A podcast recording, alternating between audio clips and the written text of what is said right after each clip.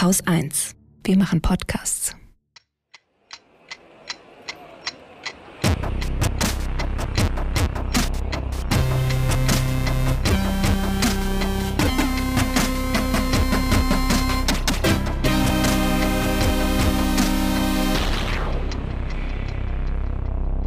Willkommen zur Wochendämmerung vom 5. November 2021 mit Corona, Belarus, Chipmangel, Testpflichten, einem Polizeiproblem, einem Pandora Papers Update, Investitionen, Klimanews, dem Balkan, einer guten Nachricht, dem legendären Börsenticker? Holger Klein. und Katrin Rönecke. Starten wir wie immer mit Belarus. Jetzt hat Litauen wohl begonnen, also was das Flüchtlingsthema angeht, dass Geflüchtete aus Belarus äh, nach Europa kommen, die erste Mauer Europas zu bauen. Das berichtete Reuters diese Woche. Das ist doch mal eine Nachricht so 30 Jahre äh, später.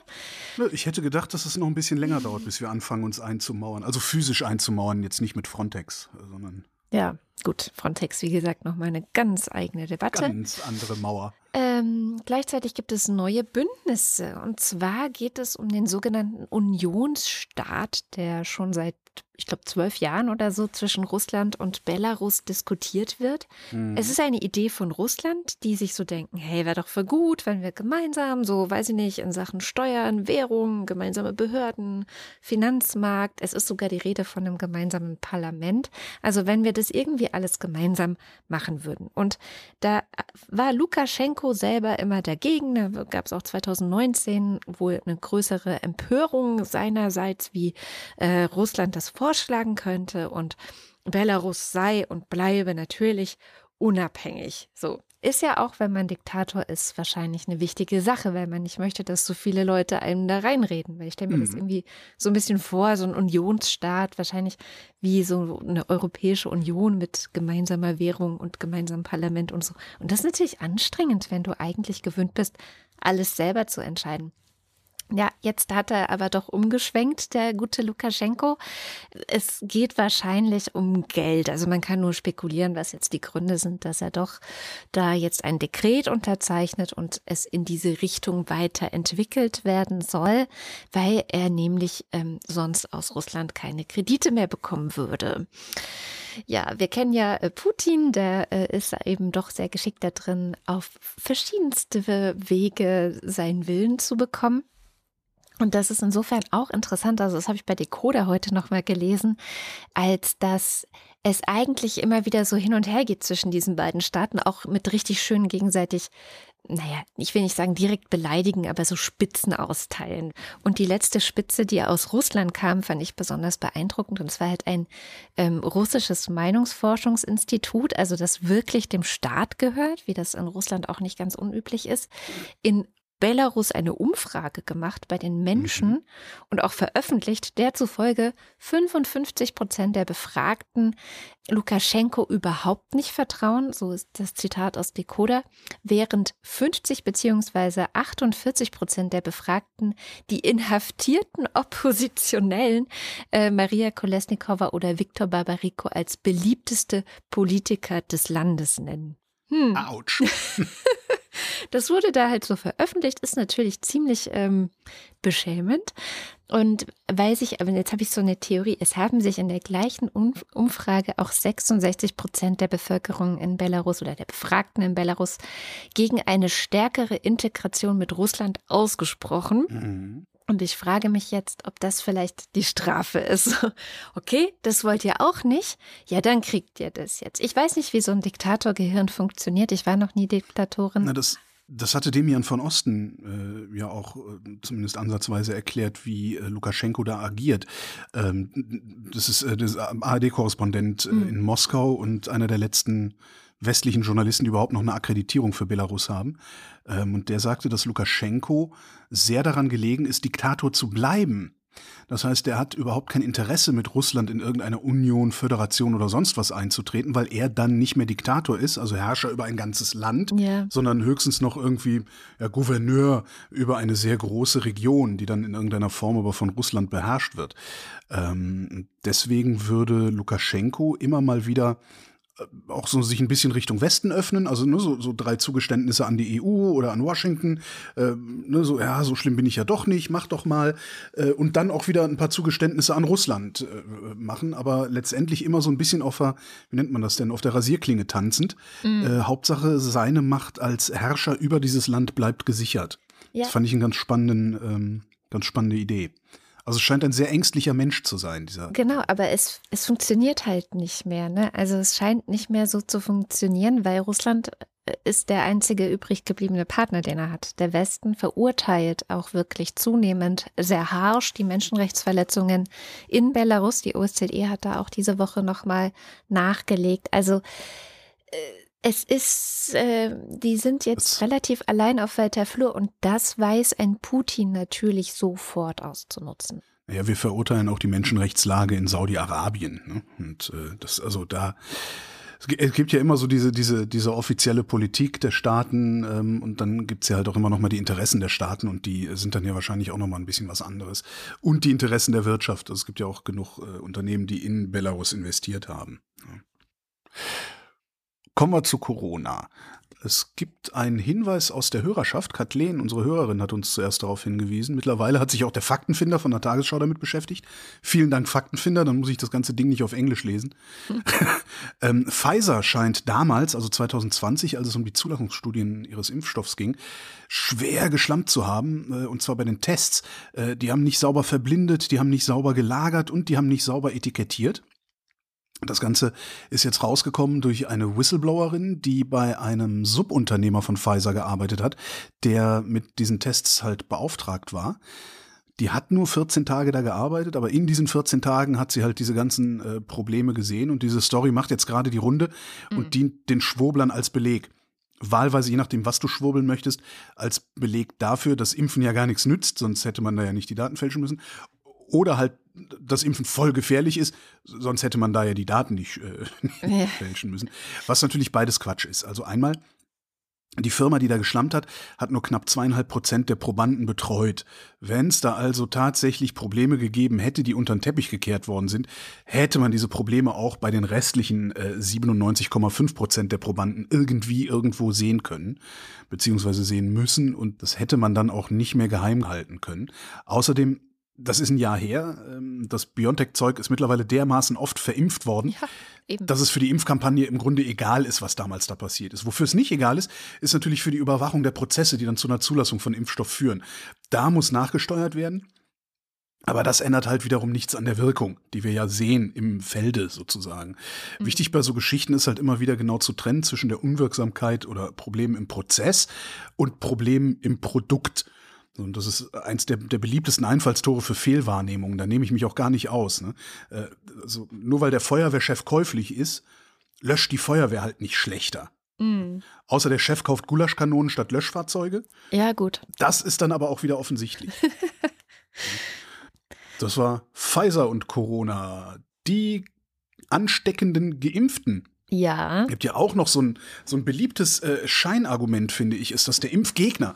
Ähm, auch gerade wieder in so einer Sendung gesehen, die heißt 13, 13 Fragen, 13, mhm. ich weiß schon wieder nicht, moderiert von, von, von meinem alten Freund Jo Schück, wo äh, sich äh, ja Kontrahenten gegenüberstehen und äh, diskutieren, aber äh, mit noch so einer grafischen Aufarbeitung, wo sie dann über so Felder laufen und sich annähern und sich wieder entfernen und so. Und da war auch wieder eine Schauspielerin, natürlich eine Schauspielerin, ähm, die das beliebte Argument benutzt hat, Impfen ist bloß Eigenschutz, äh, ich bin jung, äh, ich bin gesund, ich bin nicht übergewichtig, also kann es mir egal sein, also lasse ich mich nicht impfen.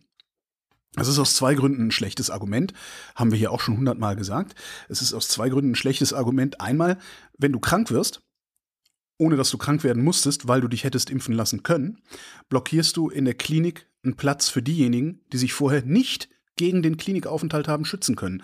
Herzinfarkte, Schlaganfall, Lungenentzündung. Aber sie ist doch jung und nicht übergewichtig. Ja, ja, aber äh, trotzdem. Ne? Sie, sie, sie, kann halt trotzdem ins Krankenhaus kommen. Ja. So, alle Leute, die sich nie haben schützen können, deren Platz belegst du. Das heißt, du bist maximal unsolidarisch. Ja. Ne, das ist das eine. Und das andere ist, dieses Argument stimmt in sich auch nicht. Denn es gibt Daten aus UK, die haben in Haushalten geguckt, äh, also in Familienverbünden, wer da wen wie oft und wie stark ansteckt. Stellt sich raus, Geimpfte stecken weniger häufig an. 25 Prozent der Geimpften stecken an, 38 Prozent der Ungeimpften stecken an. Außerdem sinkt bei den Geimpften die Viruslast schneller. Das heißt, die haben weniger Zeit, andere anzustecken. Und das ist bei einer Epidemie oder Pandemie ein entscheidender Faktor. Die Geimpften haben drei Tage Zeit, andere anzustecken. Die Ungeimpften haben sieben Tage Zeit, andere anzustecken. Das heißt, du infizierst dich freitags, da bist du montags oder dienstags schon wieder klar, wenn du, wenn du, wenn du wieder arbeiten gehst, als Geimpfter. Als, als Ungeimpfte eben nicht. Ja, diese ganze Debatte ist halt auch äh, noch auf einem anderen Auge blind, nämlich Long-Covid mal wieder. Also ja. das haben wir da noch gar nicht besprochen, nämlich gerade die Jüngeren und äh, mein Immunsystem ist so stark und so. Da gab es jetzt ja auch neue Zahlen aus. Jetzt habe ich vergessen, woher. Amerika. Nee, es war Deutschland. Ich glaube, es waren die Krankenkassen, die geschaut haben. Ich meine, Sandra Ziesek hat es diese Woche im Coronavirus-Update erzählt. Nur dummerweise höre ich den manchmal zum Einschlafen und dann kriege ich, weiß ich nicht mehr alles. Aber mehr mit, ja. es sind sehr viele Daten, die wir da haben, weil es wirklich von den Krankenkassen ist und die einfach verfolgt haben, wie entwickelt sich Covid äh, in den leider nur drei Monaten nach der Infektion. Bei mir waren es ja acht Monate, die ich mhm. mit Long-Covid zu tun hatte. Also auch das darf man einfach nicht unterschätzen. Und ich bin bin jung und nicht übergewichtig und hatte ein super Immunsystem. Ja, also weißt du ja gar das. nicht. Das ist ja auch so was, wo die Leute sagen, ich habe ein super Immunsystem. Ja. Das weißt du doch, weißt doch überhaupt nichts über dein Immunsystem. Das ist ja auch immer so. Ich weiß, dass ich vorher nicht so wahnsinnig viel krank geworden bin und so. Ja. Naja, und äh, da kam eben raus, dass es eben wirklich alle betrifft. Also man weiß einfach heute, man weiß nicht genau, wie stark und wie ausgeprägt, also die Unterschiede in dem, im Alter kommen dann hinzu, äh, dass natürlich, wenn du auf einer Intensivstation lagst, weil du alt oder übergewichtig oder sonst was bist, hast du viel stärker damit zu kämpfen. Also da sind die Leute ja teilweise ein Jahr später noch nicht wieder auf dem Damm. Aber auch junge Menschen, auch Kinder, auch Jugendliche sind betroffen, tauchen dort auf. Es gibt ja auch nicht ohne Grund Long-Covid-Ambulanzen in immer mehr Städten in Deutschland. Ja, ne? aber das taugt nicht gut als Argument. Long-Covid ist für den Einzelnen viel zu abstrakt, um zu sagen, es kann, also mit einer so und so hohen Wahrscheinlichkeit infizierst du dich. Von diesen Infizierten ne, ist eine so und so hohe Wahrscheinlichkeit Long-Covid und wir wissen noch gar nicht, wie lang Long-Covid. Ne. Das ist so abstrakt, das kannst du so einer Schauspielerin nicht hinlegen. Aber was du dieser Schauspielerin sagen kannst, ja, pass mal auf, Baby, dann schlage ich dich jetzt krankenhausreif und dann gucken wir mal, wie lange es dauert, bis du tatsächlich einen Platz in der Klinik findest. Ich weiß, das ist Boah, ein sehr brachiales ey. Argument, aber, aber so, so kannst du es so kannst an, an, an den Mann, beziehungsweise in dem Fall an die Frau bringen. Dass du, dass du einfach sagst, wenn du morgen umfällst, ja, und mhm. ich kann dafür sorgen, dass du morgen umfällst, dann hast du das Problem, dass du momentan durch deine Impfverweigerung für andere Menschen erzeugst. Mhm. Und ich glaube, dass das so konkret wird dann auch, dass man es als Argument verwenden kann. Und das andere sind halt einfach ganz harte Zahlen. Ne? Das stimmt. Ich wollte auch noch mehr an diesem Eigenschutz ansetzen, weil ich habe wirklich das Gefühl, dass eben Long-Covid auch gern einfach ignoriert wird von diesen Leuten, die irgendwo aufgehört haben, sich weiter zu informieren, als man gesagt hat, naja, es gibt halt vulnerable Gruppen und die müssen wir schützen und dann ist alles gut. Was ich mhm. übrigens diese Woche als Argument auch wieder gefunden habe. Ach nee, komm. Und zwar bei unserem lieben noch Gesundheitsminister Jens Spahn, hm. der auch wegen dieser Problematik, die ja immer mehr auftaucht, äh, es gab ja diesen Fall in Pflege, in einem Pflegeheim, wo irgendwie die Hälfte der Belegschaft nicht geimpft war und dann sind Leute gestorben.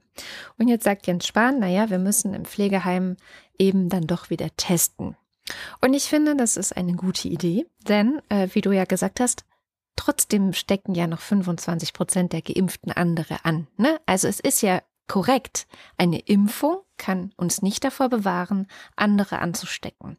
Was übrigens für mich das beste Argument für 2G überall ist, weil ich habe auch keinen Bock, andere anzustecken und ins Krankenhaus zu bringen aus Versehen. So. Beziehungsweise ähm, deswegen habe ich mir jetzt auch wieder Tests besorgt, weil ich ähm, in Zukunft auch wieder testen, testen, testen werde, wenn ich andere treffe und weiß, ich setze testen, mal die Maske. Testen, impfen, impfen, impfen. Ah. Bauen, bauen, bauen. ja. Hick, heck, hock. Huius, huius, huius. Naja, jedenfalls habe ich mich echt gefragt, warum denn nur in Pflegeheimen testen? Und das, ich glaube, dass es auch ein Auswuchs dieses Wir müssen vulnerable Gruppen schützen Dings ist, weil eigentlich vulnerable Gruppen, ich meine, die sind überall. Die sind im Supermarkt, die sind in der Bahn, in der S-Bahn, im Bus, die sind überall. Und insofern ist, ja. gibt es auch immer mehr Leute, die sagen, wir müssen eigentlich wieder mehr zu diesem Testregime zurück, angesichts auch mhm. der krassen Zahlen. Wir haben jetzt wieder im Schnitt 100 Tote am Tag in Deutschland, also Covid-Tote. Das ist noch ein bisschen weniger als zu unseren Höchstzeiten, aber den Rekord an Neuinfektionen pro Tag haben wir schon geknackt. Also insofern sind wir da auf einem guten Weg, äh, Richtung Weihnachten wieder ähm, solche Dokus drehen zu können, wie letztes Jahr an Weihnachten in der Charité. Äh, die es jetzt übrigens als Podcast gibt, habe ich gesehen. Mhm. Ähm, der RBB hat diese Charité-Doku nochmal als vierteiligen Podcast aufgearbeitet. Also mit Erzählerinnen und allem, so dass es auch tatsächlich hörbar ist und nicht einfach nur den, die Tonspur nochmal versehen. Ja. Äh, hört sich ganz gut an. Kann man, also kann wer, man die, wer die Doku ja. nicht gesehen hat oder wollte, ähm, ist ganz interessant. Vielleicht ist, also ich kann mir vorstellen, für viele Menschen, es war für mich zum Beispiel auch lange so, ich kann solche Bilder nicht sehen, aber ich kann sowas lesen oder anhören. Ne? Hm, also verstehe. die Bilder sind manchmal ein bisschen viel. Und ich, ein weiteres Thema, was ja auch die diese Woche noch diskutiert wird, ist ja die sogenannte Boosterimpfung. Wo ich auch gedacht habe, ja, es ist total die gute Idee, offensichtlich für ältere Leute, die den Immunschutz schneller wieder verlieren. Also da gab es ja auch, habe ich ja, glaube ich, auch schon mal in der Sendung erzählt, so diese Idee von, ja, vielleicht ist es da eher so, dass das eigentliche Impfschema drei Impfungen ist, wie bei vielen anderen Impfungen auch. Das sagen Virologen, Jana Schröder zum Beispiel auch. Und dann eben auch diese Idee von, okay, wenn man eine Boosterimpfung hat, hat man für eine Zeit auch wieder diese sterile Immunität, die mhm. sich ja verliert. Also die Immunität im Sinne von, ich kann dann auch eine Weile mich nicht infizieren und andere anstecken. Anscheinend, das hat auch Sandra Zizek erzählt im Podcast, äh, hat Israel sich damit aus der vierten Welle rausgeimpft. Also die haben einfach allen die dritte Impfung gegeben mhm. und haben damit die Welle gebrochen. Und natürlich, dann bist du erstmal wieder für ein paar Monate. Man weiß halt noch nicht genau, wie lange das dann hält. Also kann auch sein, dass es dann, dann vielleicht länger als drei Monate hält. Bei der zweiten Impfung ist es ja im Moment so, dass man so von, von drei Monaten im Schnitt äh, ausgeht. Danach ist man dann wieder infizierbar und kann andere wieder anstecken. Man landet trotzdem in den meisten Fällen nicht im Krankenhaus und man wird auch in den meisten Fällen nicht sterben. Und jetzt ist da diese Debatte, ne? Sollten wir auch alle Booster impfen oder nicht? Und ne, ne, ne. Und ich muss ganz ehrlich sagen. Das ist eine blöde Frage. Ja, mach doch einfach. Das Schlimmste, was dir passieren kann, ist, dass du einen Tag flach liegst. Ja, aber mach, es gibt gehen, schon auch noch diesen einen ethischen Aspekt, dass wir ganz viele Menschen auf dieser Welt, die richtig Bock haben, geimpft zu werden, noch nicht geimpft haben. Ja, aber das kriegen wir ja anscheinend nicht hin. Und ähm, denen das dann auch weg. Ja, wir müssten für, wenn wir jetzt sagen würden, wir wollen auch alle in Deutschland nochmal Booster impfen, müssten wir entsprechend einkaufen bei BioNTech oder so. Ja. Und dann würden wir es wieder entsprechend den anderen wegnehmen. Und insofern habe ich das Gefühl, dass, also ich glaube, Christian Drosten sagt das ja auch immer wieder, es wäre vielleicht schon mal gut, wenn wir die noch bestehenden Impflücken schließen könnten. Und da, ich weiß es nicht, habe ich heute so gedacht, es wäre doch geil, wenn Jens Spahn sich sagen würde, so, Jetzt bin ich bald kein Gesundheitsminister mehr. Jetzt bin ich die nächste Legislaturperiode, habe ich nichts Besonderes zu sagen. Und in vier Jahren ist es dann wahrscheinlich auch wieder vergessen. Ich mache jetzt das mit der Kackimpfpflicht doch. Ja, schwierig, ne? Schwierig. Weil der ist ja Vermieter von ähm, Christian Lindner. Oh. Und was, wenn Lindner die Miete mindert zur Strafe? Ne? Mhm. Da muss man vorsichtig sein. Nochmal dieses, wir müssen vulnerable Gruppen schützen. Das ist ja auch so das Mantra gewesen mit dem, äh, wie hieß er hier, der aus Bonn? Ja, äh, Henrik Streeck. Streeck. Dem haben wir das zu verdanken überhaupt, ja. Was, was, ich, und eines meiner Mantren äh, darauf aufbauend ist halt, das ist halt auch Feigheit, sowas zu formulieren, weil was er eigentlich meint, weil nur das kann er meinen, ist nicht wir als irgendeine machtvolle Entität muss sich kümmern, sondern was er damit eigentlich meint, ist, die Leute, die vulnerabel sein könnten, haben sich gefälligst selbst zu identifizieren und haben sich dann gefälligst selbst aus der Gesellschaft abzusondern. Er hat nur nicht den Mut, das genauso zu formulieren. Ja, darauf liefe es ja dann hinaus, genau. Weil es halt überhaupt keine Entität gibt, die diesen Job übernehmen könnte. Das kann die KP in China möglicherweise machen, aber hier bei uns funktioniert das nicht. Und das ist das, was mich daran so, so auf die Palme bringt, jedes Mal, wenn ich diesen Satz höre. Der funktioniert nicht Es sei denn, indem du sagst, na, sondert euch halt selber ab. Oder wie es die Schwurbler äh, sagen, ja, wenn du Angst hast, geh halt nicht raus. Das ist, was Henrik Streeck sagt. Wenn du Angst hast, geh halt nicht raus. Und der wird immer noch eingeladen. Es gibt noch einen Deutschland-Trend. Keine besonderen Vorkommnisse außer einer Zahl zur Impfpflicht, ähm, was ich ja auch schon sehr lange fordere. Äh, wie jetzt äh, kürzlich Christian Bayer, einer meiner beiden Ökonomen, gesagt hat, das nächste Mal, wenn eine Pandemie dasteht, ähm, wird, bevor der Impfstoff eingeführt wird, sollte die Regierung dann halt sagen, sobald der Impfstoff da ist, machen wir eine Impfpflicht, Freunde. Dann ist die Diskussion ein für alle Mal durch. Ähm, ich bin auch für eine Impfpflicht. 57 Prozent der Deutschen äh, sind auch wie ich für eine Impfpflicht. 39 Prozent sind dagegen. Interessant dabei ist das, wenn man das nach Parteigängern aufschlüsselt. Mhm. Am stärksten für eine Impfpflicht sind Unionsanhänger. Na, guck an, Jens. Sag ich doch. Am stärksten dagegen? Die AfD. Richtig, AfD. Und auch stärker dagegen als dafür? Ja, die FDP. Die Linke. Ah, ja, Sarah Wagenknecht. Faszinierend, ne? Ja. Faszinierend. Äh, FDP, eine Mehrzahl der FDP-Anhänger ist für eine Impfpflicht. Und das finde ich eine gute Nachricht für die FDP, mhm. weil das könnte ein Hinweis darauf sein, dass unter deren Anhängern mehr Menschen kapiert haben, dass Freiheit nicht nur dieses vulgäre Ulf Oliver Porsche fahren ich, ich, ich ist, sondern dass Freiheit des Einzelnen immer auch kollektive Bedingungen braucht. Ja. Ja, nur wenn die Pandemie im Griff ist, nur wenn wir uns in die Herdenimmunität geimpft haben, wie die Dänen und die Spanier möglicherweise auch, dann kann ich mich frei entfalten. Vorher kann ich das nicht. Fand ich eine interessante Zahl. Also und habe ich nicht mit gerechnet. Ich hätte gedacht, die Ferengi wären Ferengi. Äh, ja. Ferengischer. Ferengischer. Äh, ich habe ein kleines Update zu den Pandora Papers mitgebracht. Ähm, äh, ich habe den Überblick verloren. Pandora war noch mal was? Das ist der neueste Coup gewesen, der vom ICIJ, diesem internationalen Journalistenkonsortium, aufgedeckt wurde. Also eine riesige Sammlung an Daten aus Offshore. Äh, Steuerparadiesen, die. War also, das das mit Heidi Klum auch? Heidi Klum? Was nicht Heidi Klum? Nee, wer war denn das? Claudia Schiffer? Irgend, in, Claudia in Schiffer war dabei. Okay, alles klar. Ja, alles Claudia klar. Schiffer ja, okay. war dabei und aber auch ähm, Dutzende ehemalige und aktuelle Staats- und Regierungschefs, unter anderem ist äh, Babisch in, äh, der, in Tschechien auch darüber gestolpert, weil die Pandora mhm. Papers ja kurz vor der Wahl in Tschechien genau. veröffentlicht wurden. Die bilden jetzt übrigens ein neues Parlament und es scheint so, als ob er nicht nochmal der Regierungschef dort wird. Er hat ja auch genug Kohle abgezwackt. Ja. Hm. Und aber die großen Fische so der Pandora Papers sind jetzt anscheinend auch so ein bisschen durch, wobei man weiß es nie, was noch äh, kommt, was noch aufgedeckt wird. Es ist ja bis heute auch so, dass manchmal noch äh, Panama Papers äh, irgendwas sind und so. Aber ähm, Jetzt kommen eher so kleine Geschichten. Und eine dieser kleinen Geschichten betrifft das Pflegeheim Goldenherz in Berlin. Oh. Das hat leider gar kein goldenes Herz, sondern ähm, der Geschäftsführer dieses Pflegeheims scheint sich eher eine goldene Nase zu verdienen. Mhm. Jetzt sind also auch jenseits der ganzen Pandora Papers Geschichte wäre dieses Heim eine eigene Reportage wert. Ich habe vor kurzem eine Folge The Daily gehört mit so einer Reportage über Zustände in US-Pflegeheimen und habe gedacht, oh mein Gott, was zur Hölle ist da los? Und das, was jetzt ich über das Goldenherz gelesen habe, das klingt ehrlich gesagt genauso. Also da werden Leute vernachlässigt, also es wird da ein Betroffener zitiert, dessen Verwandter in diesem Pflegeheim lag und irgendwann in die Klinik eingeliefert werden musste, wo man festgestellt hat, ähm, dass er ausgetrocknet und wundgelegen war und weil sich einfach niemand richtig um ihn gekümmert hat in diesem Pflegeheim. Aber ist das nicht Standard in deutschen Pflegeheimen? Ich hoffe nicht. Ich hoffe wirklich, dass das nicht der Standard ist. Ich meine, gut, der äh, Geschäftsführer sagt auch, ich entspreche den gesetzlichen Vorgaben. Das ist ja so ein bisschen wie auch, äh, ich habe ein, wie war es, Hygienekonzept äh, während Corona. Ja.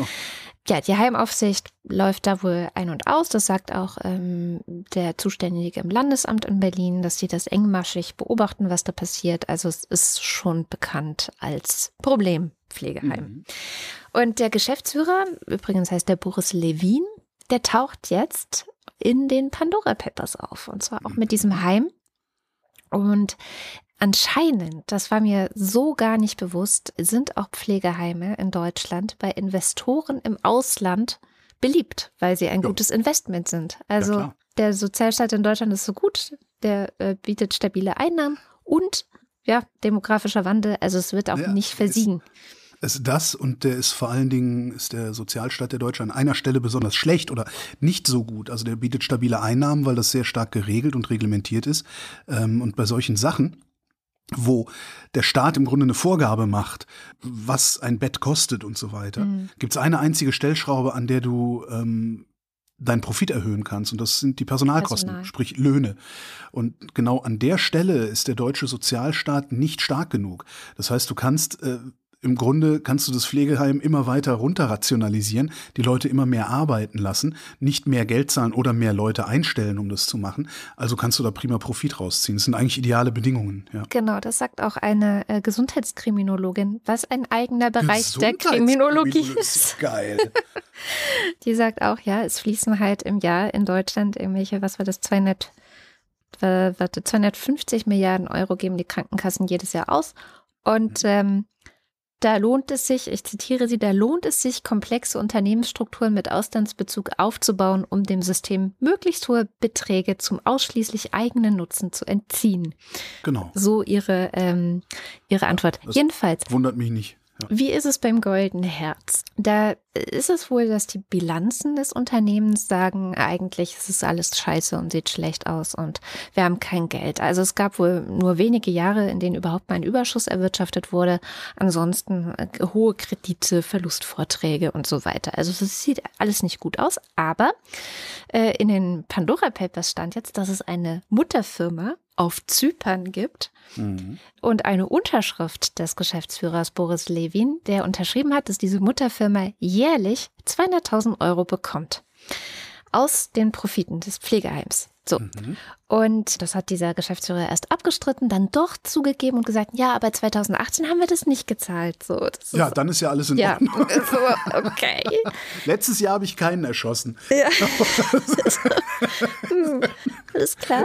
Ähm, und wenn man dann noch weiter schaut, das ist wirklich ein Geflecht, ähm, dann steht hinter dieser zyprischen Firma noch eine Firma, und zwar aus den USA. Mhm.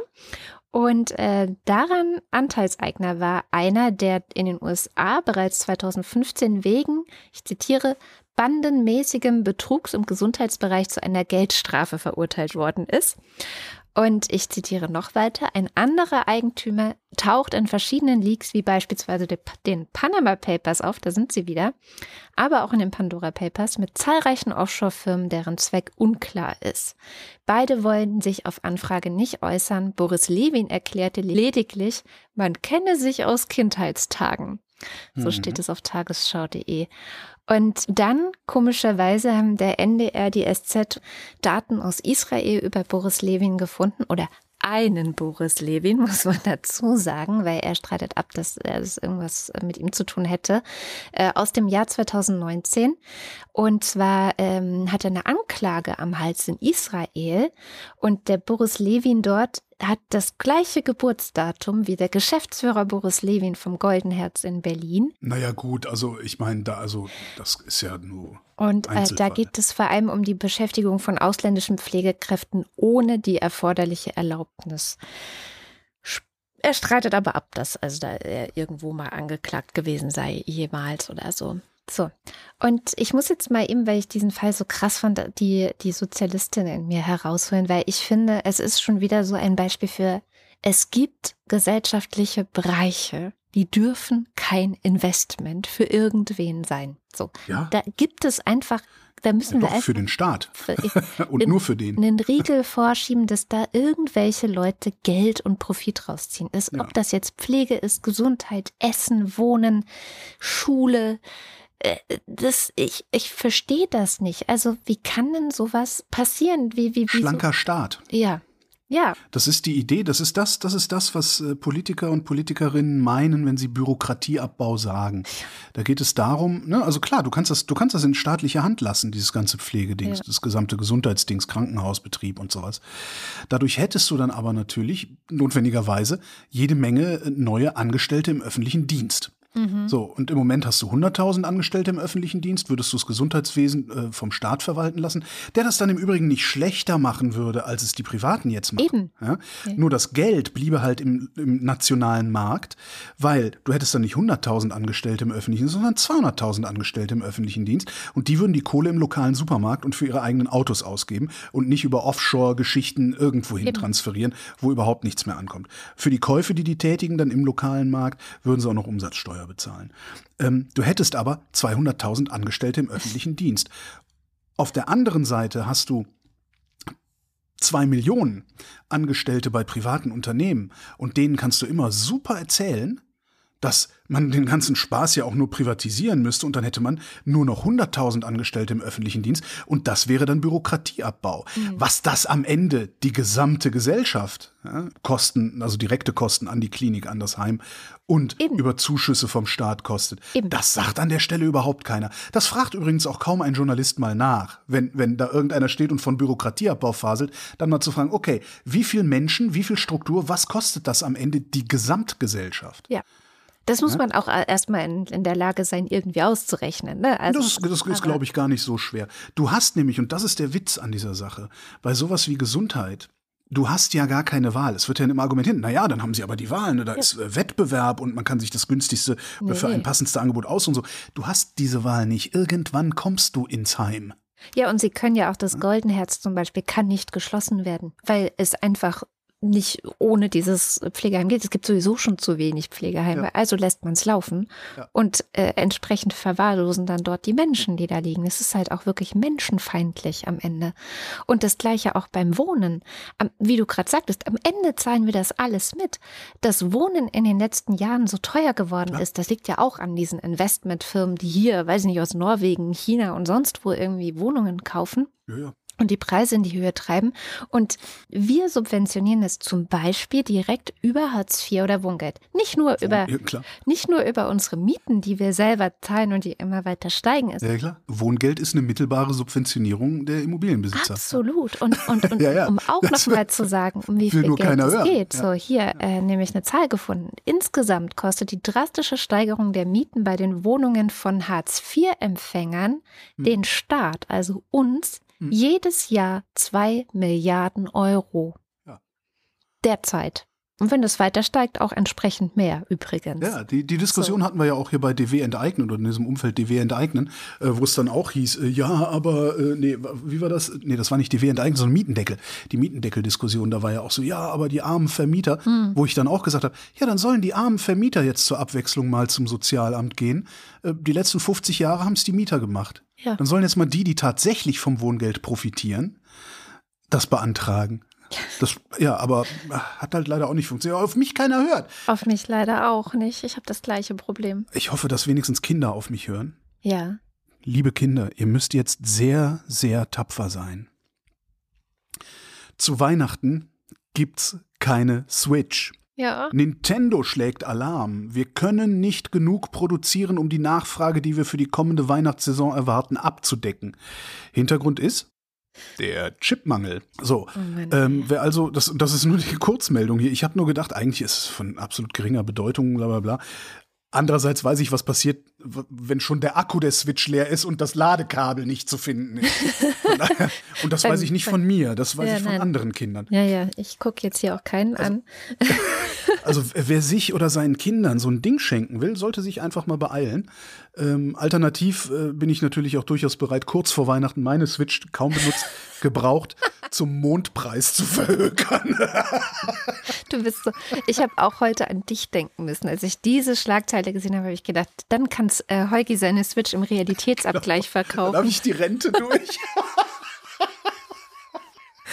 Oh Mann. halbe Million, ist für eine halbe Million ist es deine. Hey, komm, Susanne Klatten, willst du eine Switch? Wo du gerade bei Frau Klatten bist und den Superreichen, da habe ich eine Nachricht mitgebracht. Ich habe ein paar Klima-News mitgebracht und ich habe nichts zum COP26 mitgebracht, weil ich fest davon ausgegangen bin, dass du dazu ganz viel zu erzählen hast. Ja, habe ich auch. Habe ich auch. Aber- Nee, beziehungsweise ich habe nicht ganz viel zu erzählen. Ich habe jemanden ganz viel erzählen lassen. Ich habe Augen und Ohren auf der COP26. Mhm. Und zwar einen Umweltökonom äh, vom Umweltforschungszentrum in Leipzig, das ist der Raimund Schwarze. Der ist für die Ringos auf der Klimakonferenz in Glasgow. Die Ringos, das sind die äh, unabhängigen Forschungs-NGOs. Äh, die tun sich dann da zusammen und bilden so einen Block sozusagen. Und mit dem äh, rede ich abends immer, wenn er von der Konferenz zurückgekommen ist und mache einen schönen kleinen Podcast, so als Sonderserie für den Resonator-Podcast. Und genau darum mhm. habe ich überhaupt gar nichts zu diesem Thema mitgebracht, weil ich dachte, ach nee. Da weißt du einfach mal wieder auf einen deiner anderen Podcasts in der genau. Wochendämmerung genau. hängen. Ich muss wirklich ja, ja, anfangen, genau. Geld dafür von dir zu nehmen, glaube ich. Ja, warte, ich, ich, ich pass auf, wir machen das so, du brauchst kein Geld von mir zu nehmen. Ähm, ich moderiere neuerdings auch noch einen Podcast, den deine Firma produziert. Ah. Und zwar den Podcast der aus Politik und Zeitgeschichte der Bundeszentrale für politische Bildung. Ist das jetzt an Medialeistung okay, so der Ausgleich? Du meinst, das war es jetzt. Mann, ich wollte von der BPB Geld dafür verlangen, dass wir dafür werben können. Du oh. machst ja alles kaputt. Ähm, jedenfalls, wir waren bei den Superreichen. Es gibt eine Studie von Oxfam, die haben jetzt neue Zahlen vorgelegt, die ich äh, auf jeden Fall allen hier ans Herz legen möchte, also sich auch gerne nochmal genauer durchzulesen, weil man kennt ja dieses Argument, wenn man sagt, wir müssen CO2 einsparen, Klima, blablabla, dann kommt ganz oft, aber wir verursachen nur zwei Prozent und deswegen können wir nichts dafür. So, jetzt hat Oxfam nachgewiesen, dass die sogenannten Superreichen die schlimmsten Treibhausgasverursacher der Welt sind. Ja, ähm, aber ich ähm, bin ja nicht superreich. Das stimmt. Ich habe nur eine Switch schon, schon Reiche sind schlimm. Also wenn man ausrechnet, was wäre der Pro-Kopf-Ausstoß weltweit, den wir uns erlauben können, wenn wir das 1,5 Grad Ziel erreichen wollen, dann stoßen Reiche neunmal so viel aus, wie dieser Wert ist. Superreiche, also der Unterschied ist, die Reichen sind 10 Prozent oder die reichsten 10 Prozent der Weltbevölkerung. Die Superreichen sind das reichste Prozent der Weltbevölkerung. Ja. Und dieses reichste Prozent stößt 30 mal so viel aus. Wow.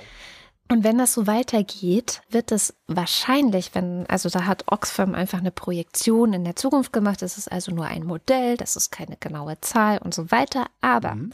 wenn sie so weitermachen, dann werden sie bis 2030 für 16 Prozent der weltweiten Treibhausgasemissionen verantwortlich sein. Naja, und es ist ja davon auszugehen, dass die so weitermachen. Oder ist da jetzt auf einmal, will Elon Musk jetzt nicht mehr äh, auf dem Mars? Ja nicht mehr so. Ja, genau. Und da habe ich, ich finde übrigens, du solltest die Sendung nennen, die Reichen sind schon schlimm. super Sendungstitel. Und darf ich noch mal kurz sozialistisch sein, bitte? Bitte. Ich finde ja, es sollte einfach keine Milliardäre geben. Warum besteuern wir diese Leute nicht einfach so hart und erbarmungslos, dass wir den Klimaschutz für alle bezahlbar machen können, dass wir die Klimafolgen für alle Menschen auf der Welt auffangen können, weil die sind ja jetzt auch schon da. Also da müssen wir ja auch schon jetzt sehr viel investieren, aber es wird noch mehr, je länger wir warten. Und dass wir dann auch den ganzen Sozialstaat so umbauen können, wie ich es gerne in meiner sozialistischen Manier hätte, nämlich dass die ganzen Sachen wie Gesundheit, ähm, Pflege, Wohnen, Essen, Schule und so weiter eben nicht privatisiert werden müssen. Wie wär's?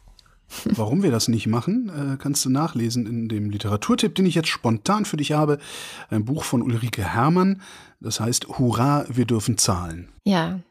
Da steht das drin. Ja, es ist ja auch so, dass die tatsächlich, ähm, da war diese Woche auch noch mal so ein kleiner Nachgang der Pandora Papers aus Kenia. Und zwar ähm, war in den Papers auch ein hochrangiger kenianischer Politiker aufgetaucht und dann ging es schon los mit Protesten gegen ihn und so weiter.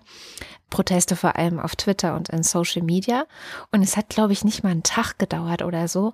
Und eine riesige Gegenkampagne gegen diese mhm. Proteste wurde losgetreten mit ganz vielen Menschen, also Menschen in Anführungszeichen, äh, die dann plötzlich äh, das in Zweifel gezogen haben und die Pandora Papers seien ja Fake News und so weiter und so fort. Und das war, hatte so eine Kraft, dass es wirklich fast funktioniert hätte, äh, die zum, Zwe äh, zum Schweigen zu bringen.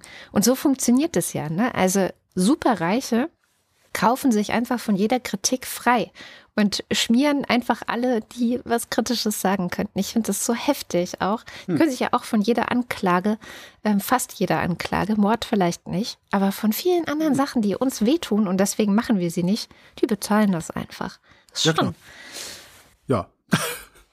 Wo du bei Zahlen und Klima und so bist, ähm, es gibt diesen Begriff der Stranded Assets der äh, ja, gestrandeten, gestrandeten Sachwerte.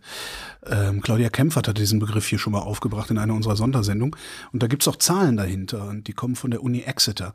Ähm, Hintergrund ist die Dekarbonisierung, also die Abkehr von Investitionen in fossile Energieträger im Wesentlichen. Mhm. Das Problem ist, große Investitionen in Ölanlagen, in Pipelines, in Kraftwerke, äh, äh, Fabriken, die Maschinen bauen, die ölbetrieben mhm. sind oder fossilbetrieben sind und so weiter, kosten ein Schweinegeld. Der Markt fragt aber plötzlich grünen Strom nach so dass deine Kapitalrendite kleiner wird, als du bei der Investition gedacht hattest. Ja. Auf der Kapitalrendite basiert aber deine Kreditberechnung, weil sowas finanziert man selten in Cash. Es gibt vielleicht Leute, die das bar bezahlen können, so Elon Musk oder so, aber normale Menschen nicht. Also auf unseren Alltag übertragen heißt das, du kaufst dir heute einen Dieselbus, den du als Wochendämmerungs-Ü-Wagen ausbaust und rechnest damit A, Geld mit den Sendungen zu verdienen, die du darin produzierst und mhm. B, das Ding nach drei Jahren gebraucht zu verkaufen. Den Gebrauchtpreis berechnest du dann irgendwie nach Schwacke oder meinetwegen auch nach, nach äh, Abschreibungen, die du zwischendurch tätigst. Jetzt werden nächstes Jahr aber vergleichbare Elektrobusse so viel billiger, dass es sich kaum lohnt, einen Gebrauchten zu kaufen, sodass deine Karre plötzlich nur noch die Hälfte wert ist. Mhm. Und den Verlust musst du irgendwie einpreisen. Den hast du aber nicht und darum sitzt du dann da und musst den Restwert auch noch abschreiben. Das kannst du jetzt hochskalieren auf ein Kraftwerk oder auf eine Pipeline oder auf sonst irgendwas, was äh, unmittelbar an der fossilen Industrie hängt. Die Studie beziffert dieses Risiko auf 11 bis 14 Billionen Dollar weltweit. Ähm, genau, und zwar irgendwann innerhalb der nächsten 20, 25 Jahre. Mhm. Das Ganze passiert zugunsten solcher Länder wie den EU-Staaten, weil wir fossile Anlagen über unsere Energieimportpreise finanzieren. Ja, wir kaufen Gas vom Russen, äh, das heißt, der Russe hat da Geld von. Wenn wir jetzt aber, was, was wir auch schon häufig genug besprochen haben hier, wenn wir jetzt aber längst unabhängig von russischen Gasimporten wären, was wir sein könnten, hätte die Klimaschutzindustrie nicht erfolgreich lobbyiert, dann wäre die Pipeline, die da liegt, keinen Mühen Pfennig mehr wert. Darum, ja, darum ist ja auch gerade die äh, Wasserstofflobby so extrem unterwegs. Ist ja letztlich auch nur die Gaslobby. Die wollen natürlich ihre Anlagen weiterfahren, die wollen weiter Profit aus ihren Anlagen ziehen. Darum verkaufen sie jetzt allen Leuten, dass man da auch super Wasserstoff durchpumpen kann. Äh, den, denen ist Klima ist denen auch egal am Ende. Ähm, so, wir profitieren davon. Ich habe schon gesagt, Russland zum Beispiel äh, wird daran äh, nicht profitieren, wie heißt das? Die werden Verluste machen dadurch. Ja, und äh, weltweit beziffert sich das auf 11 bis 14 Billionen. Die äh, WissenschaftlerInnen vergleichen das mit Detroit, als die US-Autoindustrie da in die Knie gegangen ist. Ah, ja. Ich weiß nicht, ob du da schon irgendwie was drüber kennst. Es gibt einen sehr, sehr schönen Film, das ist jetzt der Cook-Tipp. Jedenfalls für diejenigen von euch, die das Ding irgendwo finden. Ich habe ihn für lau nirgends gesehen. Requiem for Detroit heißt der Film, ist aus dem Jahr 2010. Ähm, da wird der Niedergang Detroits erzählt und gleichzeitig, was in den Ruinen Detroits, damals jedenfalls, das ist auch schon wieder elf Jahre her, was in den Ruinen Detroits dann angefangen hat, wieder neu zu blühen. Hm. Also sowas wie Gemeinschaftsgärten in der Innenstadt und so. Oh. Also ein total, total abgefahrenes Ding. Ja. Gab es ja hier in Berlin auch mal ganz viele. Und jetzt sind ja, aber nicht in, dem, nicht in dem Maße, also weil Berlin hat keine verwüstete Innenstadt. Hm. Also das ist ja dann noch mal, doch nochmal der Unterschied. Stell dir einfach vor, bei dir um die Ecke würden nur noch 10 Prozent der Leute wohnen, die da wohnen. Ja, und alles verfällt und so. Und dann, genau, ach, ja, aber die Kneipen sind dann auch weg. Ist okay. ist okay, also wieder das Wirtschaftssystem wieder kaputt. Das Methan, das hatte ich vor einigen Wochen hier mal in der Sendung erklärt, ist eigentlich einer der größten Hoffnungsschimmer, die wir in Sachen Klimaschutz momentan haben können, denn wir stoßen relativ viel Methan aus. Methan ist auch ein Treibhausgas, ein böses Treibhausgas. Und gleichzeitig verschwindet es aber schneller aus der Atmosphäre als CO2. Weil das Fiese ist ja, wenn wir jetzt aufhören würden, sofort aufhören würden, CO2 in die Atmosphäre zu pumpen, hätten wir den Effekt davon in 20 Jahren. Das ist deprimierend und das. 20? Ist das nicht, nicht noch viel länger? Nee, 20 etwa. Dann würde es okay. beginnen, einen Effekt zu zeigen. Okay. ich hatte ähm, irgendwo gelesen, dass das, was wir, zwei, äh, was wir 1950 in der Atmosphäre abgeladen haben, heute klimawirksam ist. Hm. Okay. Kann aber, auch sein, das ist dann eine schöne Aufgabe für unseren Faktencheck, aber ähm, ich habe es so verstanden, dass, also wenn wir jetzt sofort aufhören würden, wäre der Effekt von wir hören auf in 20 Jahren spürbar, weil vorher, äh, irgendwas, keine Ahnung. Methan ist schneller wieder abgebaut. Deswegen ist, sind die Chancen so gut, wenn man sagt, okay, wir drosseln sofort unseren Methanausstoß. Man kann es auch relativ easy wohl schaffen. Das hatte der Economist vor einigen Wochen einen längeren Artikel zu, in dem man äh, Fabriken zum Beispiel mit Filtern ausstattet und es rausholt und äh, eben nicht in die Atmosphäre lässt. So, das heißt, da kann man mit Nachrüstung relativ viel sparen. Das heißt, wenn wir jetzt Methan sparen, haben wir schneller was äh, in Sachen Klimaschutz davon. Deswegen haben, hat die EU zusammen mit den USA jetzt einen Pakt vorgelegt zur Einsparung von Methan. Und zwar wollen sie bis 2030 den Ausstoß von Methan um mindestens 30 Prozent verringern. Joe Biden, der US-Präsident, meinte sogar, das wird wahrscheinlich sogar noch mehr als 30 Prozent, ähm, was wir einsparen. Also insgesamt, wenn das so klappt, würde man eine Temperaturerhöhung von 0,2 Grad bis 2050 äh, eine nicht-Temperaturerhöhung, muss man eigentlich sagen. Verhindern. Eine, eine genau. Erhöhung um 0, verhindern. Äh, Minuswachstum. Ja, das auch nicht, aber ne, also ohne den Methanpakt sind es 0,2 Grad mhm. mehr. So. Und das ist eigentlich auch mal wieder ein ganz schönes Zeichen, wie man eben wirklich immer um die 0, noch was Grad feilscht an verschiedensten Stellen gleichzeitig um insgesamt irgendwo in Richtung äh, 1,5 Grad zu kommen. Da sind wir noch lange nicht, aber ich habe diese Woche auch gesehen, muss ich nochmal raussuchen, flieg auf, flog auf Twitter bei mir vorbei, dass wir das erste Mal eine Chance haben, unter zwei zu bleiben wenn wir denn alle diese ganzen Ziele, die wir momentan so formulieren. Zumindest nicht über zwei zu kommen. Auch ein ganz interessantes Ding, das erzählte Raimund Schwarze gestern in der Sendung. Der Physiknobelpreis ist ja dieses Jahr unter anderem an Klaus Hesselmann äh, gegangen, an den Deutschen, der ähm, ein Klimamodell gebaut hat. Und auf Basis dieses Modells, das ist ja ewig her, dass er das gebaut hat, aber auf Basis dieses Modells haben sie es mittlerweile geschafft, dass sie ähm, praktisch einen, ja, einen Automaten haben, also ein Modell, äh, mit dem sie die Dinge, die heute auf der COP26 beschlossen werden, übermorgen mit einer Zahl versehen können. Also Sie können sagen, ihr habt heute so und so viel Einsparungen an der und der Stelle verabschiedet. Das bedeutet bis 2050 so und so viel weniger Temperatur. Ach cool. Was total cool ist. Ja, ja, ja. ja. Also, genau. Und es ist, das ist wirklich eine coole Nummer. Und damit, genau, dann war das genau dieses Ding, das lag dann bei 1,9 Grad, wenn das dann alles so eingehalten mhm. wird. Ist noch immer weit entfernt von den 1,5 leider, aber es ist das erste Mal, dass es unter den zwei liegt. Das war eine gute Nachricht. Jetzt kommt eine schlechte.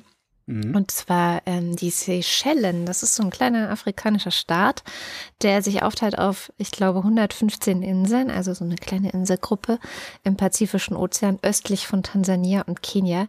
Die haben nämlich die Klimaarschkarte gezogen. Das war diese Woche ein Bericht, dass wenn es so weitergeht und wir weiter nicht äh, den Klimawandel aufzuhalten schaffen, wird die Hälfte dieser Inseln verschwinden. Mhm. Einfach weil der Meeresspiegel ansteigt, dann sind sie weg. Das betrifft insgesamt 100.000 menschliche Bewohner, die dort leben, die dann also nicht alle, aber die Hälfte von denen, oder ich weiß nicht, wie die verteilt sind, ehrlich gesagt, aber die müssen dann neu verteilt werden.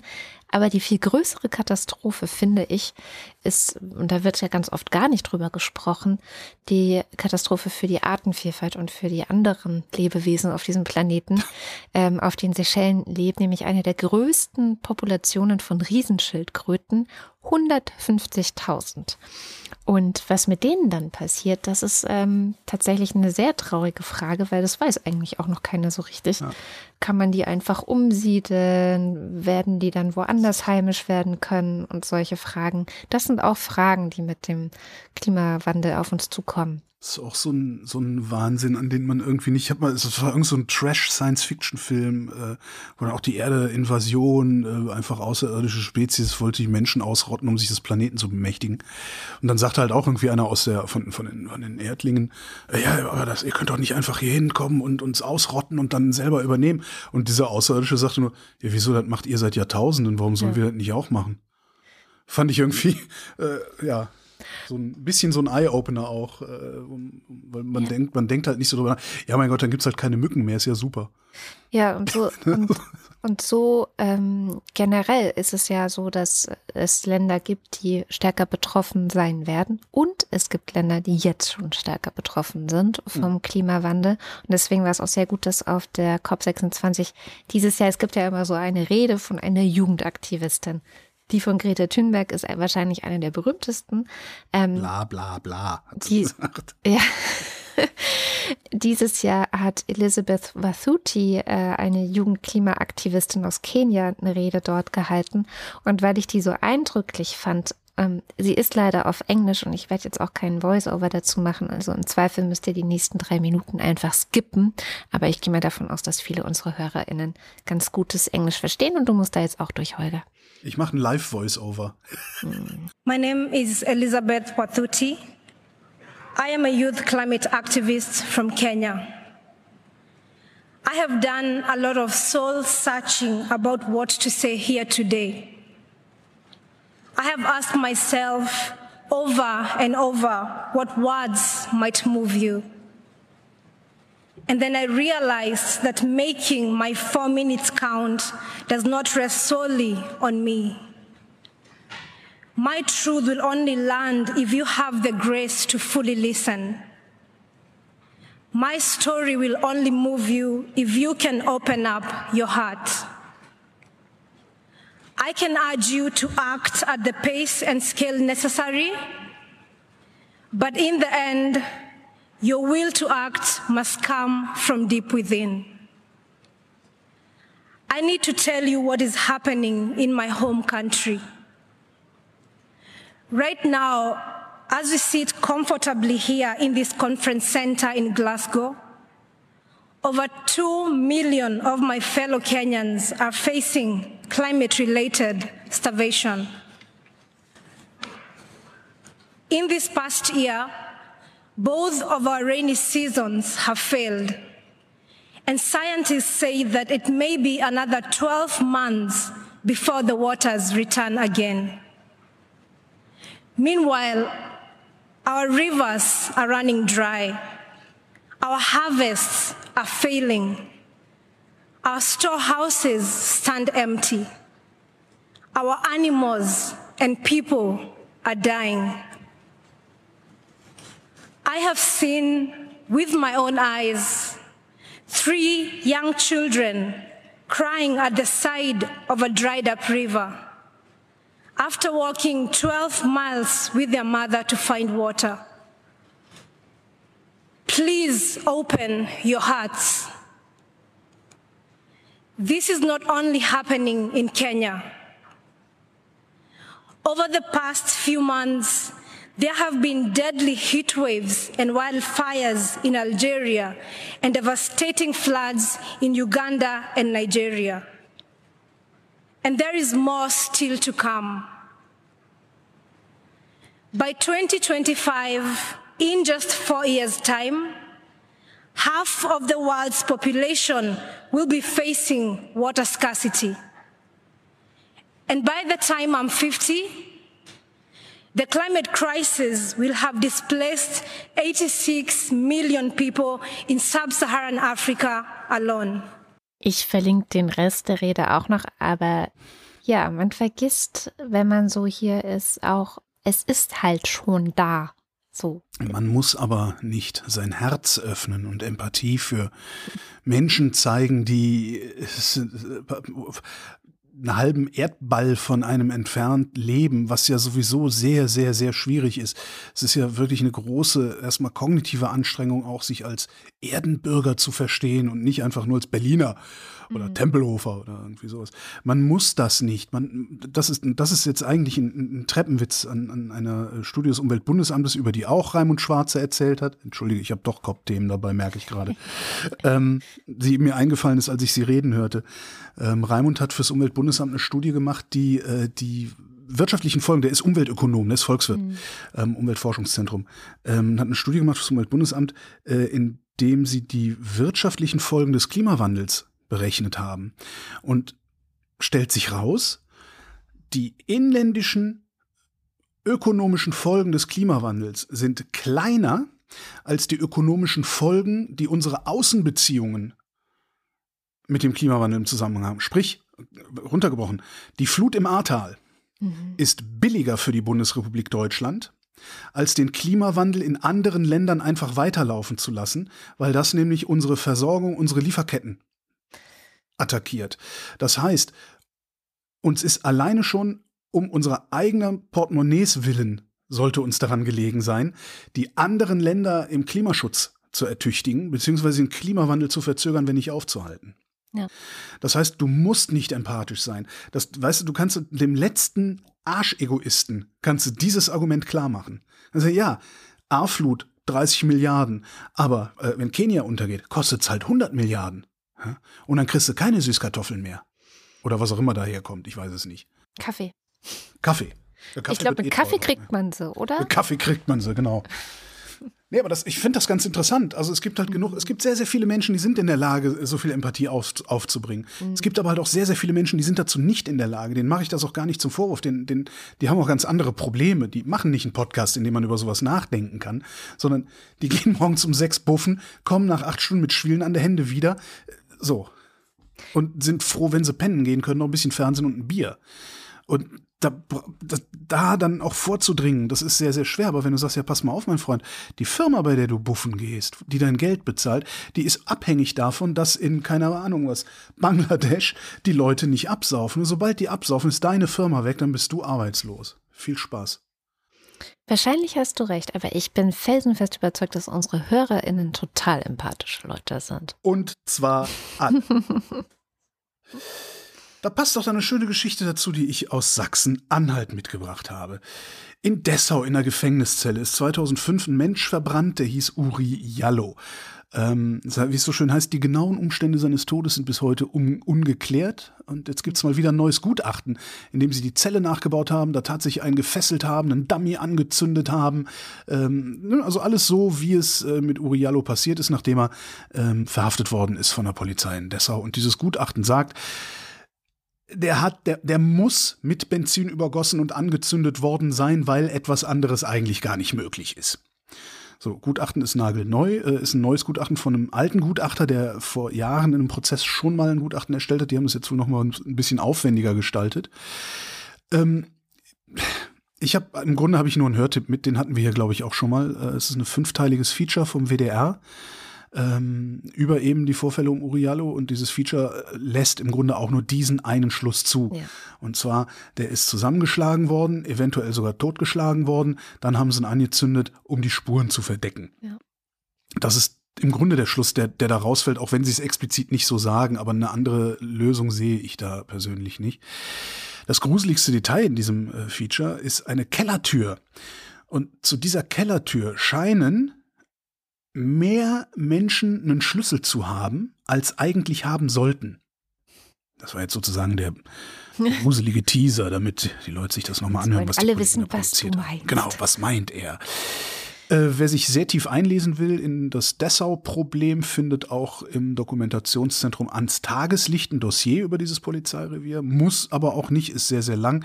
Ähm, das Polizeirevier Dessau-Rosslau hat eine eigene Wikipedia-Seite weil nämlich Uriallos Tod nicht der einzig fragwürdige Vorfall in diesem Polizeirevier ist. Ähm, das gab dann noch drei weitere Tote, ja, die unter fragwürdigen Umständen zustande gekommen sind, etwas blödes Wort. Drei weitere Menschen, die unter fragwürdigen Umständen zu Tode gekommen sind. Äh, und eine verschwörungsgläubige Polizistin, die per Brief mit dem Halle-Attentäter angebandelt hat. Alles da in diesem Polizeirevier. Und die Angehörigen äh, von Uriallo, ähm, die äh, versuchen jetzt den Prozess irgendwie wieder aufrollen zu lassen, weil da gibt es ja auch noch, das ist auch mittlerweile Anzeige erstattet worden gegen die Staatsanwaltschaft und so, Strafvereitelung. Ähm, ja, eventuell hören wir da noch ein bisschen was von, von diesem seltsamen Filz, der da passiert. Und einen Hörtipp habe ich auch, denn die Wochendämmerung hatte im Jahr 2020 im Februar schon ein Interview mit Markus Thiele. Das ist ein Anwalt und Autor, der sich auch sehr intensiv mit dem Fall Uriallo mhm. beschäftigt mhm. hat und ein Buch draus gemacht hat, einen Roman, also Fiktion draus gemacht hat, damit er eben auch das ist alles von der Kunstfreiheit gedeckt. Genau. Echo des Schweigens heißt der und der äh, zeigt auch nochmal, also der hangelt sich sehr eng an diesem Fall entlang und zeigt auch nochmal sehr gut auf, dass es wahrscheinlich, und das sagt er auch in diesem Interview, ähm, nicht so gelaufen wäre und niemand so weggeschaut hätte, wäre Uriallo ein Weißer gewesen. Ja, natürlich. Das ist ja, das ist ja, das ist ja unbestritten. Kommen wir zur guten Nachricht. Ich hätte noch eine Geschichte vom Balkan ähm, aus Bosnien, aber die ist auch nächste Woche noch virulent genug, die erzähle ich dann. So machen wir es. Dann kommen wir zur guten Nachricht. Die kommt aus den USA. Die USA haben es gut, denn sie haben es schon geschafft, den Impfstoff von BioNTech, ähm, Corminati heißt er ja, auch für fünf bis elfjährige Kinder zuzulassen in einer Notfallzulassung. Wir müssen noch ein bisschen drauf warten. Ich würde vorschlagen, dass wir jeden einzelnen Tag zählen, den wir länger brauchen, um diese Zulassung zu erreichen und dass wir hinterher eine gesamtgesellschaftliche Debatte darüber führen, warum wir, wie viele Tage es dann am Ende auch gewesen sein werden, äh, gebraucht haben, um das auch zu schaffen. Weil ich finde. Ich will auch Cominati. Oh. Dr. Cominati. Nun, Mr. Bond, welche Stadt soll ich zuerst vernichten, Katze Kraul? Ja, aber es ist toll für die USA und ich höre auch aus Deutschland immer mehr Geschichten, dass dadurch, dass die USA so entschieden haben, es auch hier immer mehr Ärzte gibt, die sagen, okay, ich ja, warte ne? jetzt nicht mehr, ja, sondern ja, ich verimpfe das jetzt off-label. Ich warte weder auf die Freigabe durch die EMA noch auf die Freigabe durch die STIKO. Mal gucken, da würde ich auch gerne noch mal die Tage zählen. Ich schätze, dass wir es dann im Februar 2022 oder März, also je nachdem, wann wir die Zulassung kriegen, erleben werden, dass die STIKO dann auch eine Empfehlung ausspricht. Ist das, das hatte ich auch gerade so, so auf Twitter noch so einen kleinen Dialog auch mit, mit ein paar Leuten, dass wir nochmal die STIKO anzweifeln würden, so großflächig auch anzweifeln würden. Und zwar nicht, nicht aus so einer verschwörungstheoretischen Perspektive, nee. sondern einfach nur äh, sich fragen, wa was macht ihr da eigentlich genau? Warum seid ihr eigentlich auch so intransparent? Äh, das, das hätte ich im Leben nicht gedacht, noch vor zwei Jahren. Ja. Dieser Stiko-Chef, der dann äh, irgendwie ständig in den Medien präsent ist, da aber seine Privatmeinung ja. zum Besten zu geben scheint. Und, und also das, auch das ist ja auch wieder so ein Medienversagen. Ne? Also du kannst den Chef der STIKO nicht interviewen mit seiner Privatmeinung. Der wird immer der Chef der STIKO sein. Das ist ja genauso Pille-Palle, wie die Leute in ihre Twitter-Profile schreiben, hey, ich bin tierisch geil Journalist bei Zeitung X, hier aber privat. Nein, bist du nicht. Der hast die Öffentlichkeit. Du bist als Medienvertreter, du bist als Medienvertreter immer auch Vertreter des Mediums. Natürlich. Und du bist als STIKO-Chef, selbst wenn du dich privat äußerst, immer auch STIKO-Chef. Das, das, sowas müssen Medien auch, glaube ich, einordnen. Und ja, mit ja. Politikern ist das ja auch so genau. Das, ja, ich, ich sitze hier nur als Bürger. Nein, tust du nicht, Mann. Machst du nicht. Aber das, das ist schon, ich finde das echt erstaunlich. Und was ich noch erstaunlicher finde, ist, dass die STIKO da nicht gegensteuert und sagt, okay, wir, wir arbeiten jetzt mal transparent. Ich habe zum Beispiel nicht die leiseste Ahnung, habe ich mich neulich noch gefragt, auch übrigens interessant, habe ich mich, ich habe mich öffentlich gefragt, auf Twitter geschrieben, ich wüsste ja gerne mal, was genau die STIKO prüft, wenn sie internationale Studien, ähm, weiß ich nicht mehr genau, für ihre Relevanz auf Deutschland überprüft wo dann erstmal irgendwie 80 Prozent Leute, hey, ja, äh, hältst dich wohl für einen Immunologen. Wo ich einfach so, nein, ich halte mich nicht für einen Immunologen. Ich wüsste das nur gerne. Mhm. Ich wüsste gerne, wie, wie ist euer Kriterienkatalog? Wie geht ihr da vor? Was macht ihr da? Das, also, falls irgendwer äh, da, da ein bisschen Informationen aber sei es auch nur ein Zeitungsbericht, äh, gerne mal in die Kommentare werfen. Ich wüsste gerne, wie die arbeiten. Wie kommen die zu ihren Schlüssen? Warum kommen die bei manchen Sachen auch so spät zu ihren Schlüssen? HPV-Impfung. Die ja. haben ewig gebraucht, bis die die HPV-Impfung empfohlen haben. Warum? Nochmal ewig, bis sie es auch für Männer empfohlen haben. Das, das sind so Sachen, die irgendwie, und, und gerade, gerade HPV, also jetzt Corona, Corona, ne, das bringt mich persönlich sehr stark auf und so. Äh, dass ich da dann kritisch hingucke. Aber was mir, was mich ein bisschen ärgert oder, oder was ich die ganze Zeit denke, ist, wahrscheinlich hätten wir all die Jahre vorher viel kritischer mit diesem Verein umgehen müssen. Ja. Und das haben wir versäumt. Und das, auch das ist Medienversagen, auch meins. Aber es ist auch eine gute Nachricht eigentlich diese Woche. Durch die HPV-Impfungen wurden signifikant weniger Gebärmutterhalskrebserkrankungen verzeichnet. Also die Gold. wirkt und zwar richtig ja, gut. Und alle Menschen, die, äh, ich glaube, wir machen das jetzt seit zehn Jahren oder so, die also mhm. die Impfung hatten, sind auch wirklich gut geschützt. Es war eine Wirksamkeit von über 80 Prozent. Ist das eigentlich was, was dann früher oder später ausgerottet sein könnte? Ja, Vielleicht. Also ja? wenn wir jetzt alle Kinder gegen schon. HPV impfen, dann kriegen die ja auch keine Kinder, die HPV und so weiter, weißt du? Also, Ja, nee, so ist es. ja gut, das überträgt sich ja äh, nicht über Kinderkrieg. Genau, ja, sondern eher beim.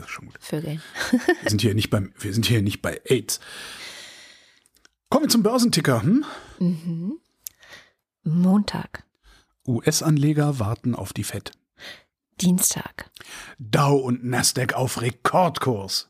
Mittwoch, Erleichterung an der Wall Street.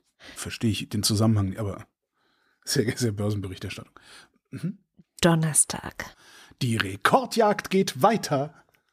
Freitag. So wichtig ist der Arbeitsmarkt für Aktien. Meine Güte, du hattest Ne? weder Ich, DAX in enger Handelsspanne noch Herantasten ans Rekordhoch. Doch, hattest du Herantasten ans Rekordhoch? Nee, hattest du nicht, ne? Nein, nein, nein, nein. Jedenfalls waren die beiden übrigens die Tipps von Tobi Bayer, ähm, was du wohl diese Woche im Börsenticker verlesen er wirst. hat zur falschen Zeit geguckt. Das Ding bei diesen, bei diesen Überschriften, die da rausgetan werden, ist ja, die verändern sich über Tag. Es gibt halt ein, Mhm. eine Rubrik, da ist dann irgendwie der Bericht drin, das ist der Marktbericht meistens, heißt es so. Ähm, und die Überschrift ändert sich je nach Lage über den Tag so Ja. mehrfach. Das Ja. heißt, äh, wenn du mittags guckst, steht da was anderes als, äh, Abends. Als abends. Also wahrscheinlich ist auch schon das mit den, mit den Arbeitsplätzen und dem, das ist halt auch ist dämlich von mir. Der, der Arbeitsmarkt für Aktien, Aktien, Aktien gehen arbeiten, arbeitet am Ende mein Geld doch für mich? Das ist echt so. Und damit sind wir beim Faktencheck. Diese Woche wieder mit Katharina Alexander. Hallo Katharina. Hallo. Du hattest jetzt zwei Stunden Zeit, nochmal allem hinterher zu schnüffeln, was wir so gesagt haben. Was konntest du noch finden? Würdest du gern korrigieren oder auch ergänzen? Also fangen wir mal an mit den Krankenversicherungsdaten, in denen es darum geht, wer bekommt Long-Covid. Und äh, das hattest du ja erwähnt und irgendwie war so ein bisschen unklar, von wem genau kamen jetzt diese Daten. Und ich wollte nur noch mal der Vollständigkeit ergänzen, also diese Auswertung der Krankenversicherungsdaten, ähm, die sich, also an der sich alle großen Versicherungen beteiligt haben, wurde durchgeführt von der TU Dresden in Zusammenarbeit mit dem Uniklinikum Dresden und dem Zentrum für evidenzbasierte Gesundheitsversorgung.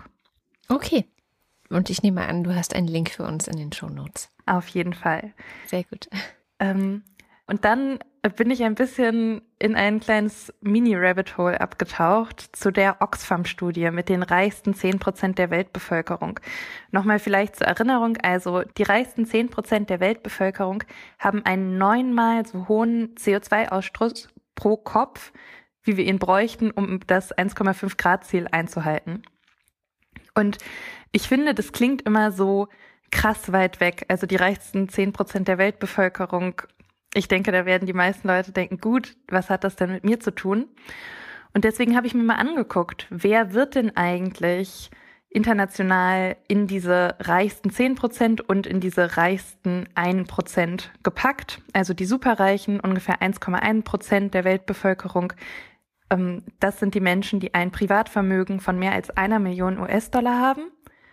Aber die reichsten 10 Prozent sind die Menschen mit einem privaten Vermögen zwischen 100.000 und einer Million US-Dollar. Hm. Und vielleicht auch nochmal so 100.000 US-Dollar sind in Euro umgerechnet auch nochmal ein bisschen weniger. Nach dem heutigen Kurs so 86.500 Euro ungefähr. Und laut dem Deutschen Institut der Wirtschaft lag das Durchschnittsvermögen in Deutschland 2017 bei 233.000 Euro. Und klar, in Deutschland haben wir auch Millionäre und Milliardäre, Mhm. deswegen ist das jetzt vielleicht nicht die Mitte der Gesellschaft oder ein bisschen verzerrt dadurch nach oben, aber ich fand es schon irgendwie nochmal wichtig zu betonen, dass auch die Deutschen einen Teil dieser reichsten 10 Prozent ausmachen, auf jeden Fall. Hm. Dann die nächste Frage. Wenn wir heute alle Emissionen stoppen würden, wie lange würde es dann dauern, bis die Treibhausgase wieder aus der Atmosphäre verschwunden wären? Und dazu ähm, vielleicht für alle Leute, die da noch mehr im Thema sind, als äh, ich mich da jetzt einarbeiten konnte. Ich fand es sehr schwer, diesen Punkt festzulegen, ab dem man einen Effekt merkt. Deswegen habe ich mir mal angeguckt, okay, ab wann gäbe es denn gravierende Auswirkungen auf die Globaltemperatur? Und dazu schreibt das Deutsche Klimakonsortium in einem Artikel, der auf jeden Fall auch verlinkt ist, da haben sie so ein Szenario eines Emissionsstopps aufgemacht und vergleichen unterschiedliche Treibhausgase miteinander. Und ich zitiere jetzt, die Methankonzentration würde innerhalb von etwa 50 Jahren annähernd auf ihr vorindustrielles Niveau absinken. N2O-Konzentrationen, das ist Lachgas, bräuchten mehrere Jahrhunderte, während die CO2-Konzentration innerhalb von für unsere Gesellschaft relevanten Zeitskalen im Wesentlichen gar nicht zum vorindustriellen Stand zurückkehren würde. Und dann später in ihrem Fazit schreiben sie, die Globaltemperatur würde nicht schnell auf Änderungen der Treibhausgaskonzentration reagieren. Tut mir leid, dass jetzt nochmal so eine deprimierende Nachricht am Ende kommt. Aber ähm, ja. Aber es äh, bestätigt nochmal, dass es auf jeden Fall mit dem Methan wir noch immer den besten Hebel haben, um möglichst schnell was zu verändern. Auf jeden Fall. Und vielleicht doch noch eine gute Nachricht am Schluss. Und zwar kam ja jetzt ganz am Ende der Sendung nochmal die Frage auf, könnte HPV durch Impfung ausgerottet werden? Und laut dem ähm, Gesundheitsportal der deutschen ApothekerInnen, ja, könnte es das durch Impfung und auch noch durch regelmäßige Screenings weltweit passieren, dass HPV komplett verschwindet. Aber erst innerhalb des nächsten Jahrhunderts. Also ein bisschen Vorlauf braucht's noch, aber es gibt eine Chance darauf, was ja auch schon mal was Schönes ist. Sehr schön. Danke, dass wir mit einer guten Nachricht enden. Sehr gerne. Und bis bald. Bis dann. Ciao. Und damit sind wir am Ende der Sendung. Wie immer am Ende der Sendung bedanken wir uns sehr herzlich bei euch, denn ihr macht diese Sendung überhaupt erst möglich. Wir kommen in Richtung 5000 Euro bei Steady. Das ist eine schöne Zahl. Also es ist fast schon erreicht. Und vor allem kommen wir auch in Richtung 1000 UnterstützerInnen allein bei Steady. Viele überweisen ja auch direkt auf unser Konto, damit ein bisschen mehr von all dem bei uns ankommt, was auch super nett ist. Ein bisschen ist gut. 20 Prozent mehr oder sowas, ne? Ja, also einmal nehmen sie schon mal 19 weg wegen der Umsatzsteuer, die sie selber ja. auch zahlen müssen. Ähm, die legen sie aber hinterher aber auch nochmal wieder drauf, dann allerdings auf einen kleineren Betrag und dann behalten genau. sie selber auch nochmal fünf Prozent für sich, was okay ist, weil sie sehr viel Buchhaltung auch für uns ja. mitmachen. Ja, aber das mit der Umsatzsteuer ist halt auch, das ist, das ist das halt ist eigentlich irgendwie kacke. das Problem, ne? Weil ja. das ist so von jedem, also von jedem Euro, den jemand bereit ist, in den Hut zu werfen, hm also nee, für jeden Euro, den jemand bereit ist, in den Hut zu werfen, wirft er eigentlich 1,19 in den Hut, von denen aber gar nicht 1,19 an. Es ist äh, nicht gut. Es ist schwierig. Das ist alles schwierig. Da kann auch Steady nichts dafür. Ähm, es gibt schon seit ja. Jahren die Diskussion auf EU-Ebene, ob man nicht so digitale Dienste generell auch mit 7% einfach besteuern sollte. Oder gar nicht. Das wäre zum Beispiel eine Idee. Naja, ich kann schon verstehen, dass man da rangeht und sagt, das muss versteuert sein, aber naja. Jedenfalls, da sind wir schon mitten im Wer Thema. denn schon Steuern zahlen? Ja? Wie soll man denn da Milliardär ich, werden? Es gibt ja auch diese schöne Kampagne Tax Me oder so, ne? Äh, von reichen Leuten, die gerne noch mehr Steuern von zahlen Leuten, wollen. Die nicht mehr lange, die nicht mehr lange zu leben haben. Jetzt könnt ihr das auch haben. Naja, jedenfalls könnt ihr uns bei Steady unterstützen. Falls ihr das macht, äh, gibt nein, es. Nein, ihr müsst. Ihr müsst uns nicht bei Steady unterstützen. Doch, sonst ihr könnt uns auch, wir diesen kleinen. Was? Ihr könnt uns auch direkt aufs Konto überweisen, habe ich doch gesagt. Das müsst ihr sowieso. Der Nachteil ist, dass es dann für uns keine Möglichkeit gibt, euch einen werbefreien Feed zukommen zu lassen. Aber das stimmt. Aber ähm, äh, bei mir hat sich gestern erst jemand dafür bedankt für die äh, Werbung, die wir neulich hatten. Von daher, es ist ja auch ganz gute Werbung. ähm, Euer Geld ist in Gefahr. Ja. Jedenfalls äh, bei Steady gibt es die Ultras und den Fanclub und die werfen so viel Geld jeden Monat in unsere Tasche, dass wir deren Namen jetzt vorlesen. Sind's eins. Guido Baulich. Alexander Bonsack wundert sich, was ist ein Mitgliederentscheid wert, wenn der Parteivorsitzende schon sagt, er sei nicht rechtsverbindlich. Hintertür 2.x. Marc Bremer. Oliver Delpi. Vor einem Monat öffnet Bayern das Nachtleben und lässt Masken in Schulen sausen, heute Krankenhäuser voll. Eine Entwicklung, die nicht vorhersehbar war, Herr Holleczek. Am Arsch. Ich bin nicht euer Kirchen-Jesus. Weder in Castrop-Rauxel noch in Campinfort. Franze, mir ist so fad. Andreas Freund. Erik Fröhlich. David Hasenbeck. Adrian Hauptmann. Katharina Hüll. Mostetechi hat jetzt auch noch von der Grippeimpfung leicht einsitzen und gibt den vielen Antikörpern einen aus. Prost! Ich bin übrigens keine Bäckerei in Düren. Stein, Stein, Stein, Stein, Stein, Stein, Stein. Matthias Johansen. Arndt J. Kistner. Olaf und Fiete Kock. Oliver Krüger. Heiko Linke. Ernest Linker, Müsli, Müsli, Miam, Miam, Miam. Robert Nieholm. Rufus Platus. Nu, sagen Chris und Moni. Michael Salz. Jörg Scheckis schaut in der Liste nach unten und da steht Anita Schroven. Roman Schlauer.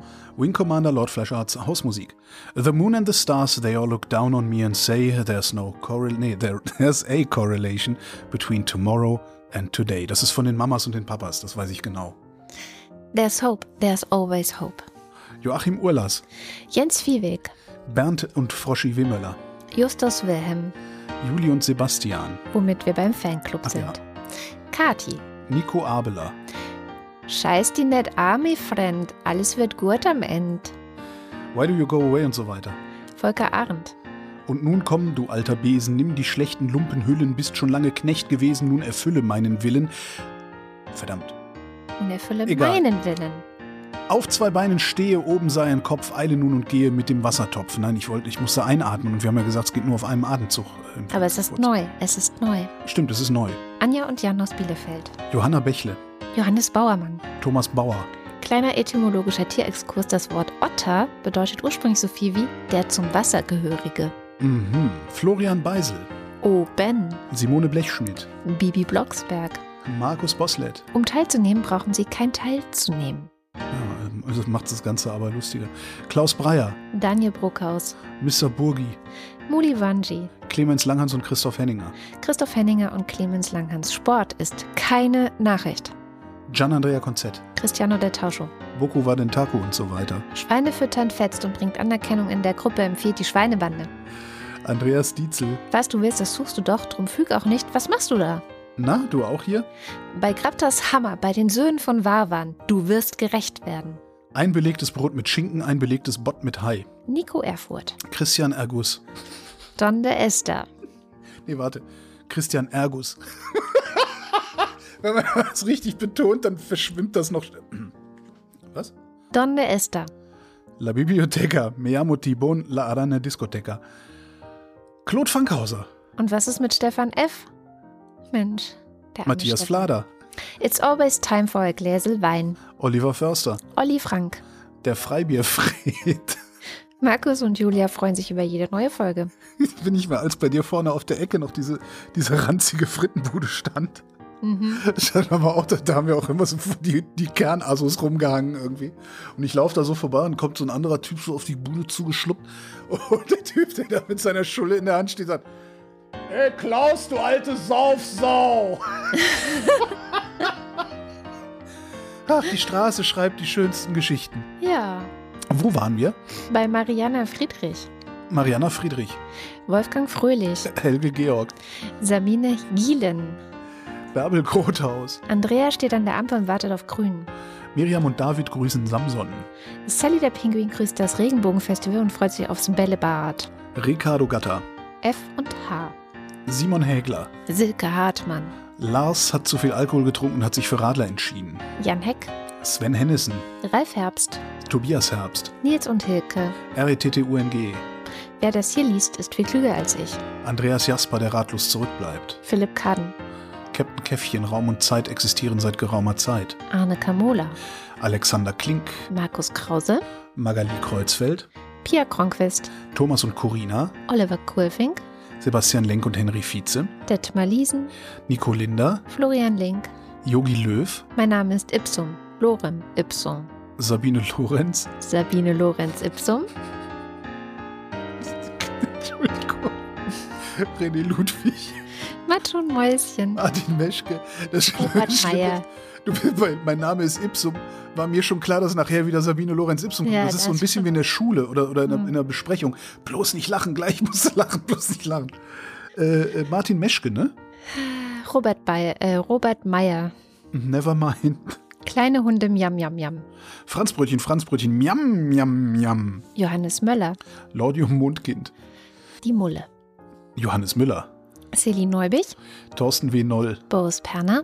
Nora Hoffmann und Peter Schmäler. Jochen Philipp.